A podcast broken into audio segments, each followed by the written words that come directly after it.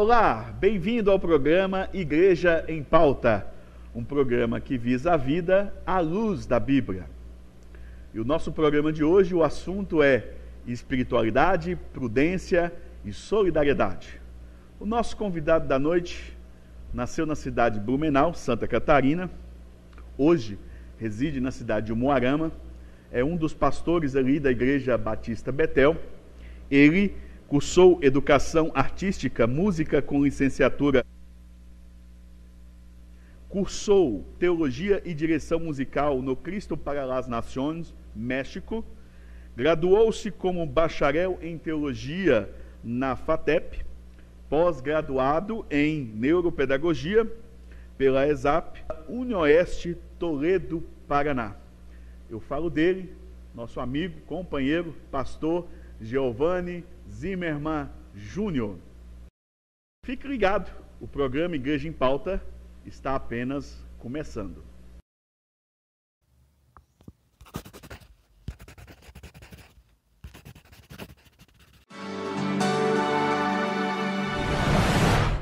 Olá, pastor Giovanni, seja muito bem-vindo aqui ao nosso programa Igreja em Pauta. Esse é um programa que nós criamos aqui na nossa igreja para nos ajudar, ajudar os nossos ouvintes, nossos irmãos, a entender mais assuntos relacionados à vida atual, né, o nosso contexto de vida, associando ao contexto de vida cristã, né, pela, através da Bíblia. E aqui já passaram pastores né, com alguns assuntos relacionados a o que nós estamos passando hoje, a dia, a cada dia, né, nas nossas vidas. E hoje o assunto escolhido é sobre espiritualidade, prudência e solidariedade. A gente sabe que talvez há uma falta de compreensão sobre espiritualidade, prudência, solidariedade e talvez associam-se muito à religião ou até mesmo, quem sabe, eles se colocam na condição de não ser espiritual, prudente ou solidário. E nada melhor do que o Senhor para nos ajudar a responder algumas perguntas que estamos aqui para fazer sobre esses assuntos. Amém. Uma alegria, um prazer, agradeço o convite de estar aqui com os irmãos, que realmente Deus abençoe essa igreja local, essa comunidade de fé. Estamos aqui para, com a graça de Deus e a ajuda do Espírito Santo, trazemos essas verdades fundamentais e pensarmos um pouquinho sobre esse assunto tão especial. Amém, amém. Vamos lá então? Vamos, vamos lá. Pela primeira pergunta? Pastor, vamos começar fazendo duas perguntas em uma. O que é espiritualidade e como que ela se expressa no cristianismo? Bem, a palavra espiritualidade é uma palavra genérica, geral, né? que geralmente certo. no senso comum as pessoas tendem a pensar como religiosidade. E na verdade é diferente. Ah, na verdade, a espiritualidade é mais do que religiosidade. Né? A Bíblia Sagrada nos ensina que Deus não veio a essa terra para formar uma nova religião. Deus veio para ter intimidade com o homem, a nos dar a oportunidade de ter um relacionamento íntimo e pessoal com Ele. Isso, claro, falando dentro da espiritualidade, dentro da perspectiva cristã. Né? Espiritualidade, obviamente, é uma palavra genérica que expressa todo tipo de busca pelo sobrenatural, pelo mundo metafísico, que está para, para além dos olhos humanos, para além daquilo que nós vemos, né?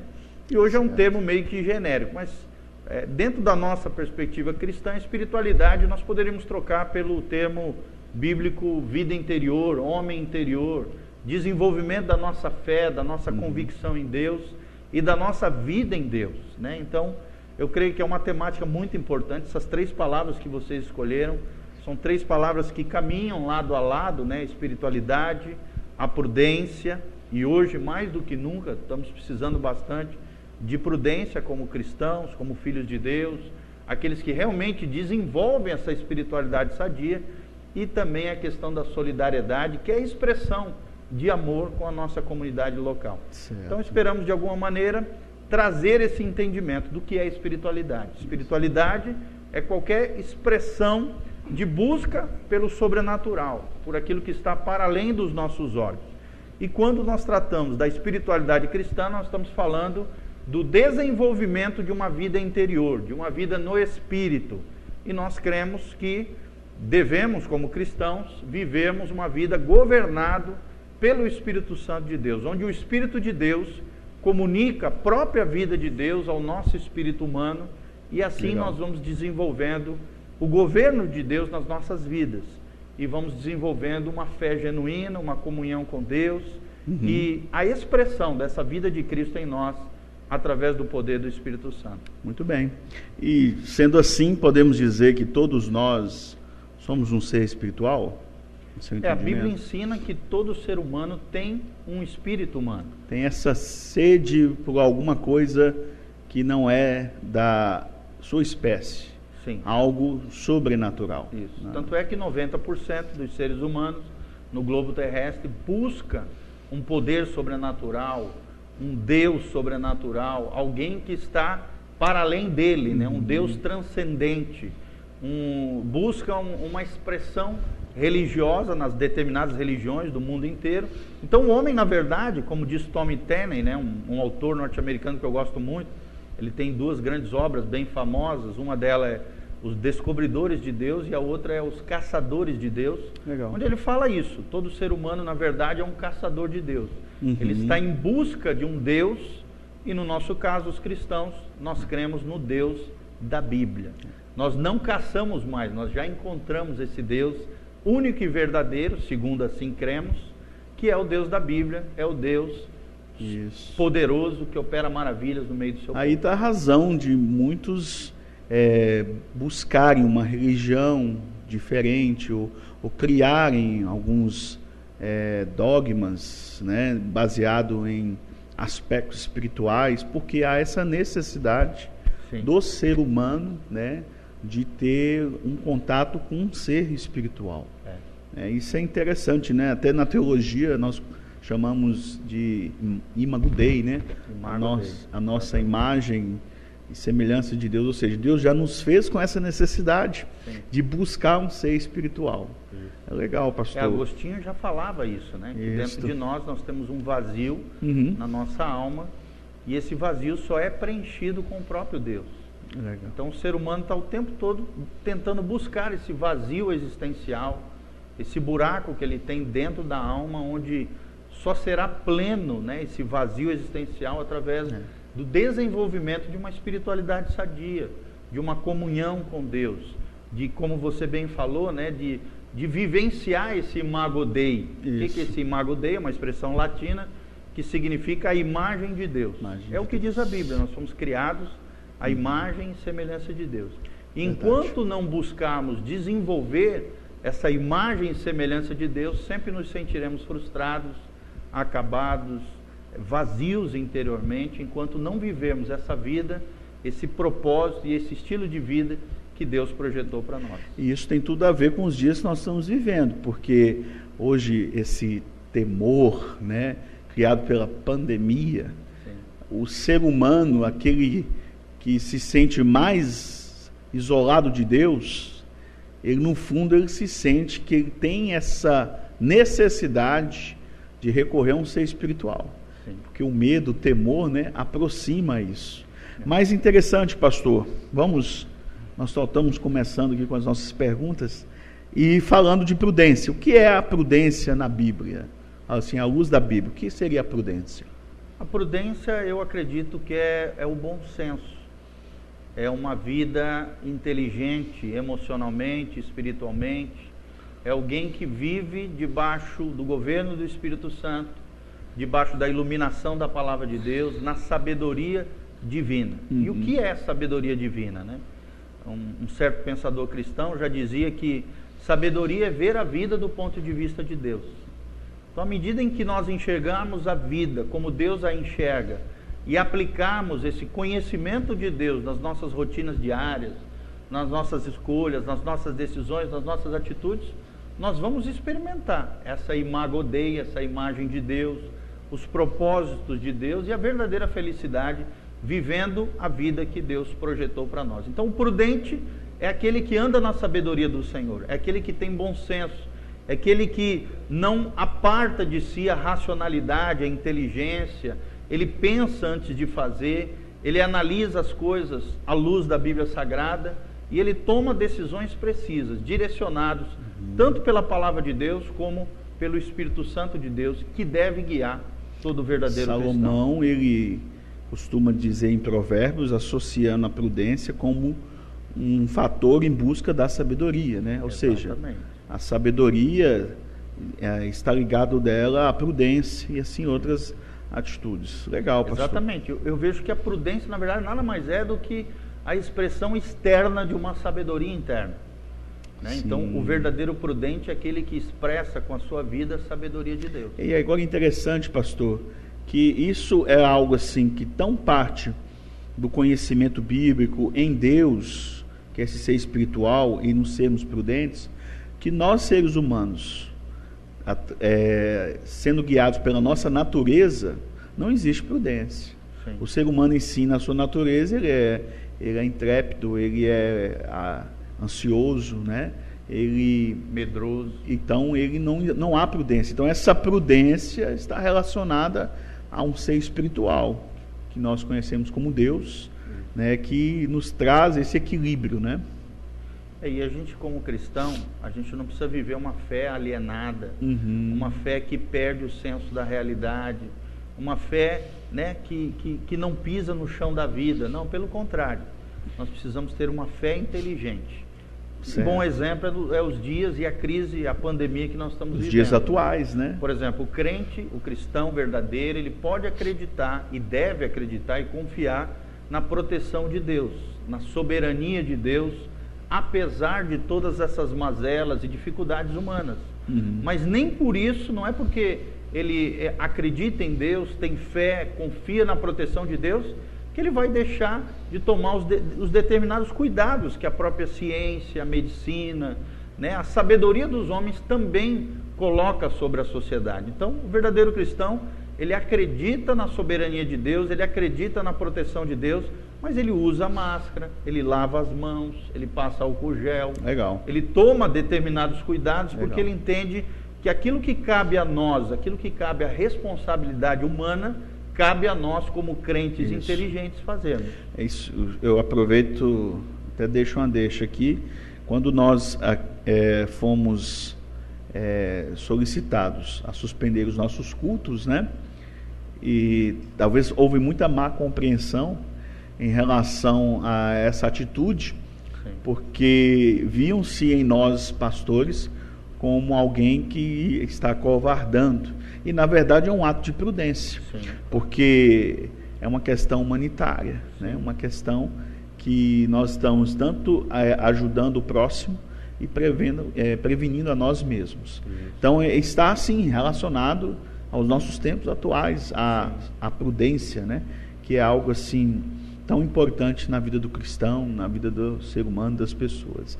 Mas, pastor, o cristão, ele deve proceder como assim nesses tempos difíceis?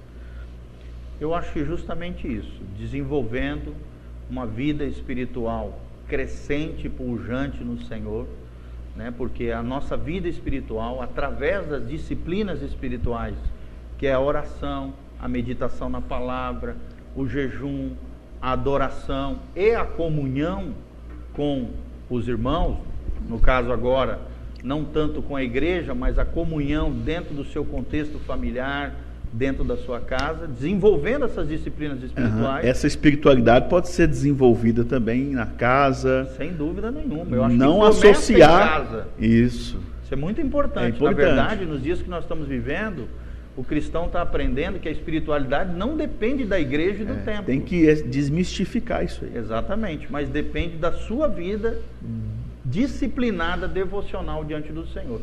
E principalmente do culto doméstico, dos, do exercício, por exemplo, o pai e a mãe, do seu sacerdócio de ministrar aos seus filhos, de criar o culto no lar, de ministrar a palavra aos seus, e não só isso, não depender de um outro, de uma outra pessoa, de um mediador para ter um relacionamento com Deus, não. Que é a idolatria. Né? Exatamente. O único mediador é Jesus. É. E com Jesus nós podemos também estabelecer igrejas nos lares e então, desenvolver essa espiritualidade sadia nos tempos em que nós Então eu posso vivendo. desenvolver essa espiritualidade na minha casa através de oração, né, leitura da palavra, né, estar envolvendo com as coisas, sendo envolvido com as coisas de Deus. Sim. E não só em casa, mas talvez no dia a dia, no cotidiano, no trabalho.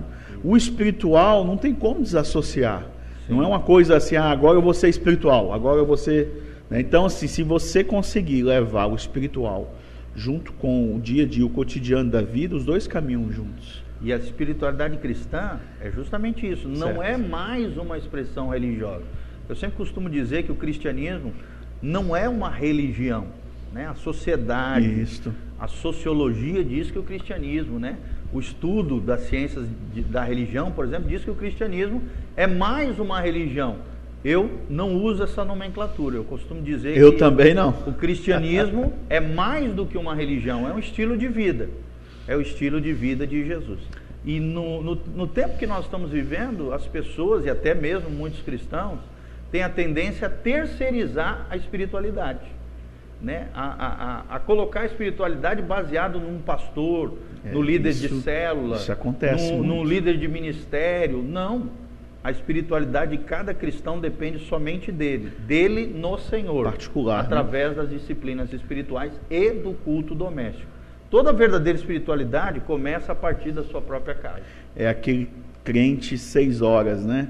Ou aquele crente que corre atrás de profeta. Ei, meu irmão, Deus falando aí contigo, hein? Exatamente. Mas é, verdade. terceirizar a espiritualidade. terceirizar a espiritualidade. Isso é. verdade, pastor. Isso é algo que devemos ensinar né, os nossos irmãos, principalmente nesse momento né, tão difíceis que ah, nós passamos agora, né, que é algo assim, atípico na nossa sociedade.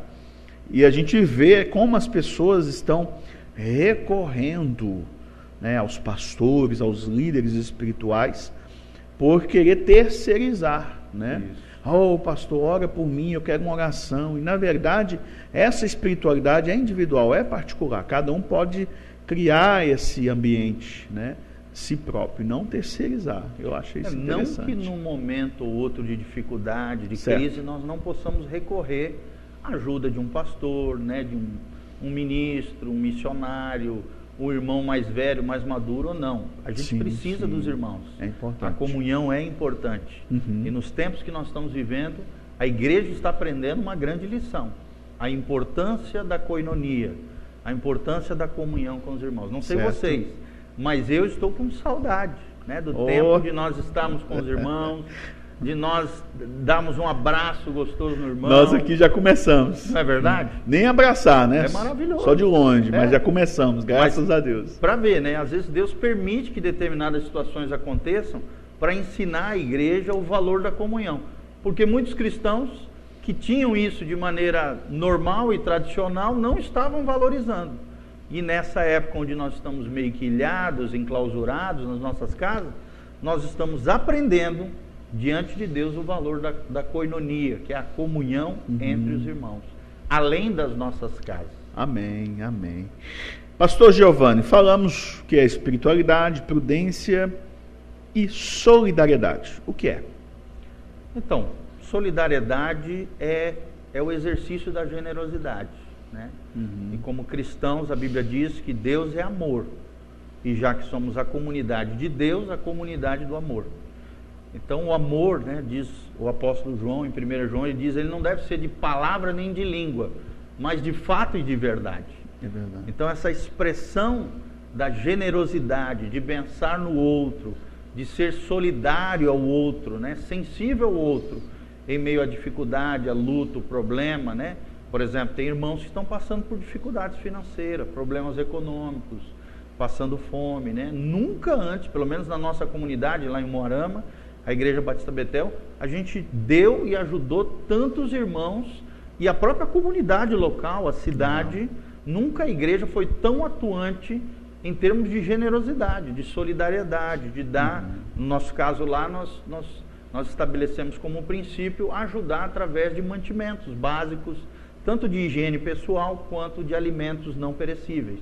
Então nós mobilizamos toda a nossa igreja e através de uma campanha chamada Campanha Socorro Bem Presente, onde nós mobilizamos e agradecemos a Deus por essa campanha, né? Toda a igreja se mobilizou a praticar o amor, que esse amor não fique só de palavra nem de língua, mas de fato e de verdade com a generosidade, né? Então, Legal. investirmos na vida de outras pessoas, sermos sensíveis à dor alheia uhum. e realmente amarmos assim como Jesus amou, nos doando, né, na vida de outras isso, pessoas. É, isso aí é um princípio, né, do amar o próximo, né? Então nós vemos isso muito forte no cristianismo, né? Isso. Nós que estudamos, aprendemos a cada dia sermos imitadores de Cristo. Não tem como você dizer que é um cristão não ser solidário. Isso. Né? Que está ligado aí a, ao primeiro mandamento, né? E, e assim, qual o valor da empatia com o outro? É, a empatia é essa identificação, essa sensibilidade, é, eu entender que o outro é uma extensão de mim mesmo, é um espelho acerca das minhas próprias mazelas. Então a empatia ela cria essa ligação, esse vínculo em amor, essa sensibilidade com o outro né? E, e ao perceber que o outro está sofrendo, ao perceber ou que o outro está chorando ou está alegre, eu exerço a generosidade, a solidariedade, a ajuda, o apoio e isso que você falou, né? O amor ao próximo. Né? Então é muito importante ter essa identificação com o outro, é. valorizar o outro, tratar o outro com dignidade e realmente expressarmos esse amor de Deus que é tão lindo e que é derramado nos nossos corações através do Espírito Santo. Agora é importante, pastor, ressaltar que esse tipo de comportamento solidário, é, tanto tem empatia, não cabe só cristão com cristão. Sim. Acho que cabe a cristão com a sociedade no todo, né? É, a gente vê aí, é, não precisa às vezes o ser humano ter uma religião definida para ser solidário. Né? Eu acho que isso parte do ser humano. Né? Nós temos aí exemplos de grupos, é, movimentos que são solidários a, ao ser humano. Né? E como não dizer que Deus não agrada disso? Né? Porque o cuidado, o zelo pelo próximo, isso partiu primeiro pelo nosso Senhor Jesus. Né? E é justamente essa perguntinha, a próxima pergunta que fala assim: como o cristão deve se posicionar diante dessa geração perversa? Eu acho que com santidade, acho não, eu creio, né? Tenho certeza e convicção que diante da geração perdida, perversa, é, buscando sentido para a vida que nós estamos vivendo, né? Nós temos que ser luz em meio às trevas, sal para esse mundo. E vivemos realmente a vida no estilo de vida de Jesus. A verdadeira espiritualidade cristã é essa é viver a vida assim como Jesus vivia. É, é como você mesmo falou, ser um imitador de Cristo. Cristo. É nos santificarmos a Deus, nos consagrarmos a Deus, não para nos sentirmos melhores do que o outro, ou nos sentirmos superiores ao outro, criticando e julgando o outro. Não. Nos santificarmos, nos purificarmos a Deus em meio a uma geração devassa, profana, que vira as costas para Deus, perversa, como você falou, é, mostrando a nossa diferença, uhum. mostrando que somos diferentes, somos de Cristo. Cristo está conosco. E o mesmo Cristo que tem abençoado a nossa vida e nos levado a viver esse estilo de vida abençoador de Jesus, também pode fazer a diferença na vida deles. Pode trazer sentido à vida deles. Legal. Pode levá-los a uma vida bem-aventurada, como diz a Bíblia, abençoadora. Assim como nós temos sido, sido abençoados por Deus, nós também seremos bênção de Deus na vida de outras pessoas. É, interessante, pastor. Agora, assim, é, uma coisa que é muito importante frisarmos e ensinarmos o nosso público, principalmente cristão, é a respeito do isolamento, principalmente do isolamento religioso. Né? É, muito, é, é, muito forte, às vezes, nós encontrarmos cristãos é, que se isolam né, só tem esse contato com o mesmo ambiente. Como que nós vamos ser sal, né? Como que nós vamos ser luz, se nós não podemos ser essa extensão desse amor lá com o próximo, com o ímpio, com aqueles que estão precisando. E é importante, né, essa questão desse posicionar, você posicionar no meio de uma geração perversa, os seus valores, não é isso? Isso é importante, pastor. É, até dentro é disso que você está falando, tem uma, uma, citação aqui do John Stott, que eu tive ministrando essa semana, né? Ele diz assim. Ah, diga lá, diga lá. Ele diz assim: não devemos preservar a nossa santidade fugindo do mundo, que seria isso que tu está falando, uma espécie de escapismo. Legal. Nem sacrificar tampouco a nossa santidade, nos conformando com o mundo, né? É legal. Que seria o conformismo. Então a igreja ela não pode nem tentar se isolar, se ilhar do mundo, uhum. se sentindo superior ou mais santarrona, não. Seria escapismo. Como também não pode se sujar, se contaminar, se moldar ao mundo, mas realmente viver essa santidade diferente, influente e relevante no mundo perverso que nós estamos vivendo. É, isso é importante, isso é maravilhoso, que nós é, não devemos Agora sim, nós estamos vivendo um isolamento social. É. Mas vai passar, gente, vai passar. E continuarmos acreditando e vivermos uns para os outros, né? Mas, pastor, está ficando bom, hein? Vamos continuar? Tem mais uma pergunta aqui, pastor, sobre como podemos alcançar um coração sábio nesses dias tão difíceis que nós estamos vivendo. Eu creio que é através da palavra de Deus. Né? A Bíblia diz que a palavra de Deus é lâmpada para os nossos pés e luz para o nosso caminho. É possível um cristão espiritual, prudente, solidário, alcançar essa sabedoria? Eu creio que sim. Eu creio que o que dá isso, a sabedoria a cada cristão é a palavra de Deus. Amém. Então, quanto mais nós mergulharmos na palavra, sairmos delas encharcados com a glória de Deus, com a graça de Deus, meditarmos no texto bíblico e aplicarmos esse texto, essas verdades bíblicas nas nossas rotinas diárias, mais nós vamos ver esse conhecimento de Deus aplicado no nosso dia a dia. Isso é sabedoria. Uhum. É ver a vida do ponto de vista de Deus. É enxergar o mundo como Deus enxerga. E como é que a gente vai ter esse prisma? Como é que a gente vai ter essa visão correta acerca do mundo? Tão hostil que a gente vive, tão corrompido, como você bem falou, que a gente vive, e como se posicionar diante desse mundo tão hostil ao Evangelho, tão hostil aos cristãos, tão difícil né, de se manter é, é, santo, separado em um mundo corrompido, só tem um jeito, através do entendimento, de uma fé inteligente e da sabedoria de Deus revelada na palavra de Deus. Amém.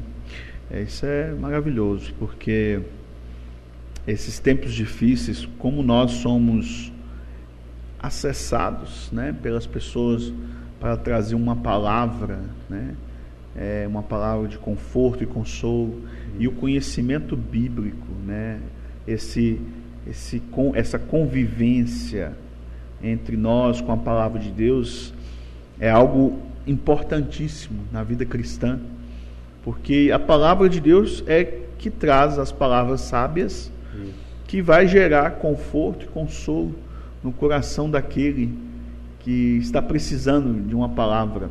É sermos solidários, né? levar Jesus de uma forma bem solidária para essas pessoas.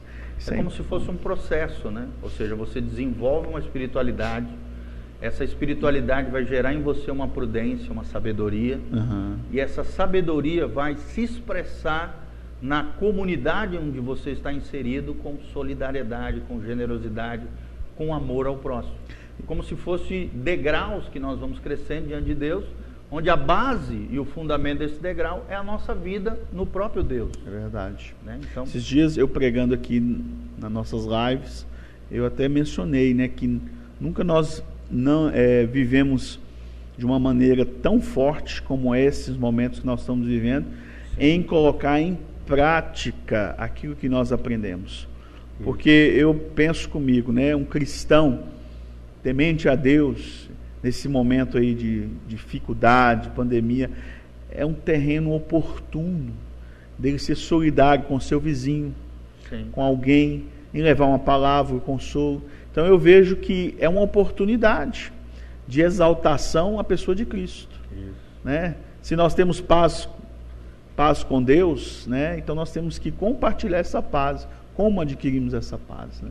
E a nossa geração que se achava tão independente de Deus, que virava as costas para Deus, né? que se achava tão é, prepotente, superpoderosa, ausente das coisas espirituais, está aprendendo uma grande lição com essa pandemia que nós estamos vendo. Né? Deus está produzindo o quê? Quebrantamento, Amém. É, humildade.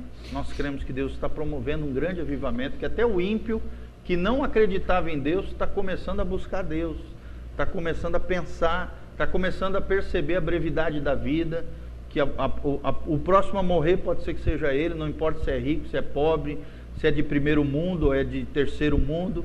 Essa doença está ensinando a todos que o homem é frágil, que o homem não é independente, que o homem depende de Deus e que tem que estar em dia com Deus, porque a qualquer momento a, a morte pode o chamar. É verdade, é verdade, pastor. E pastor, e tem como reconhecer o meu propósito e chamado em Deus? Se nesses dias que eu estou vivendo, tem como eu reconhecer esse chamado em Deus, o propósito que Ele tem na minha vida nesses dias? É, eu me lembro que desde pequenininho, né, você mencionando sobre o eterno propósito de Deus, eu aprendi com os meus pais na nossa comunidade local. Sou filho de pastor, né? meus pais são pastores há mais de 30 e, 37 anos é, a gente aprendeu que o eterno propósito de Deus é ter uma grande família de muitos filhos semelhantes a Jesus. Então, esse é o propósito de Deus para nós. Em primeiro lugar, nos trazer para a sua família, para dentro dela, através da ação do Espírito Santo, da coinonia, que é a comunhão, das disciplinas espirituais, Deus vai nos tornar cada dia mais parecidos com Jesus. Amém. E nessa descoberta em Deus, do que Deus tem para nós, nós vamos reconhecer um chamado de Deus, servindo os irmãos, servindo a igreja, servindo a nossa família. De repente, num determinado momento desse caminhar com Deus, Deus vai gerar essa convicção no nosso coração de qual é o nosso chamado, o porquê que nós nascemos, qual é o propósito da nossa vida. A grande crise existencial do ser humano é isso, é entender o porquê que ele nasceu, porquê que ele foi gerado qual é o propósito da sua vida? Legal. E nós cremos, dentro da perspectiva cristã, que somente em Deus você descobre qual é a sua vocação, Encontra as respostas, né? E o seu propósito de vida. É legal, pastor. Isso é importante. Maravilhoso ensinamento. Pastor, vamos mais uma última perguntinha? Vamos lá. Que Deus espera da sua igreja em tempos do Covid-19? Amém. Glória a Deus. Eu creio que Deus espera isso. Nós aprendemos a valorizar a comunhão. Isso é muito importante. Eu acho que é uma das grandes lições que Deus está nos ensinando. O valor do próximo, o valor do irmão, né? Nós entramos até pouco tempo atrás, antes dessa pandemia, né? Muitos conflitos dentro da igreja, muitas divisões, muito fofoca dentro da igreja, muita desvalorização do outro, né? Muito orgulho, prepotência, religiosidade infestada no seio da igreja, que deveria ser a comunidade do amor, a comunidade da cura, da restauração, do crer, do confiar, do ajudar, do apoio mútuo. Então, todas essas lições nós estamos aprendendo nos tempos que estamos vivendo. O valor do outro, o valor do irmão, o valor do culto junto com os irmãos, o valor de pensar no próximo, o valor da expressão prática do amor, é, o valor de andarmos na prudência e na sabedoria do Senhor, de vivermos essa fé inteligente a partir das nossas casas, a partir dos nossos casamentos, a partir do relacionamento com os nossos filhos. Entendemos e aprendemos que nós não dependemos de um culto, né, de, um, de um mediador entre nós e, e Deus, não. Os pastores têm a sua importância, a liderança da igreja é, é necessária e deve ser sempre cuidada, valorizada, amada, mas eu não dependo de um pastor para ter comunhão com Deus. Isso tem que ficar bem claro para os cristãos, principalmente nos Isso é dias é que nós estamos vivendo. A igreja começa nas casas. A igreja começa através das disciplinas espirituais. E a igreja do culto, do templo, nada mais é do que uma expressão é, coletiva daquilo que eu já vivo dentro da minha casa, dentro da minha família. Eu acho que essa é uma das grandes lições que Deus vai nos ensinar nos dias atuais. Além disso, também a igreja trazer uma resposta para o mundo que está sofrendo. A igreja ser essa resposta de Deus, do amor, da generosidade, da prudência, da fé inteligente, Amém. da resposta da salvação através do Evangelho para um mundo que está sofrendo e que está procurando na igreja uma resposta para suas mazelas e para suas dificuldades. É.